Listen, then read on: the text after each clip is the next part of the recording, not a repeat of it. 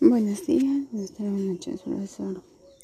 Mi nombre es Ara Bermeo de la, de la especialidad de gestión de talento humano del nivel 3.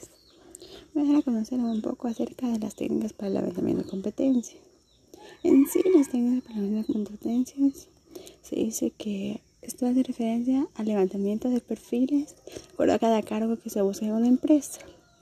Para eso tenemos cuatro formas para poder analizar las competencias y dar un punto un punto para decir si los tengo o no en el trabajo. Primero es análisis ocupacional clásico. Dice clasificar los, car los puestos de trabajo en categorías más genéricas como cargos, ocupaciones o oficios.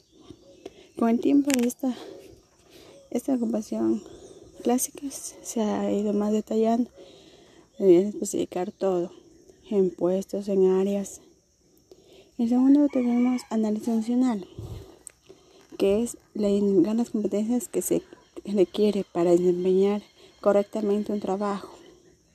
Tercero tenemos método DACUM, que es aplicación rápida y bajo costo.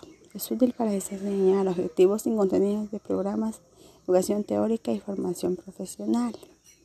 El cuarto método o análisis que tenemos es un método de SCI D.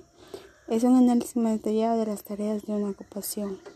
Nos explica las decisiones que se debe tomar con el trabajador y así poderlo.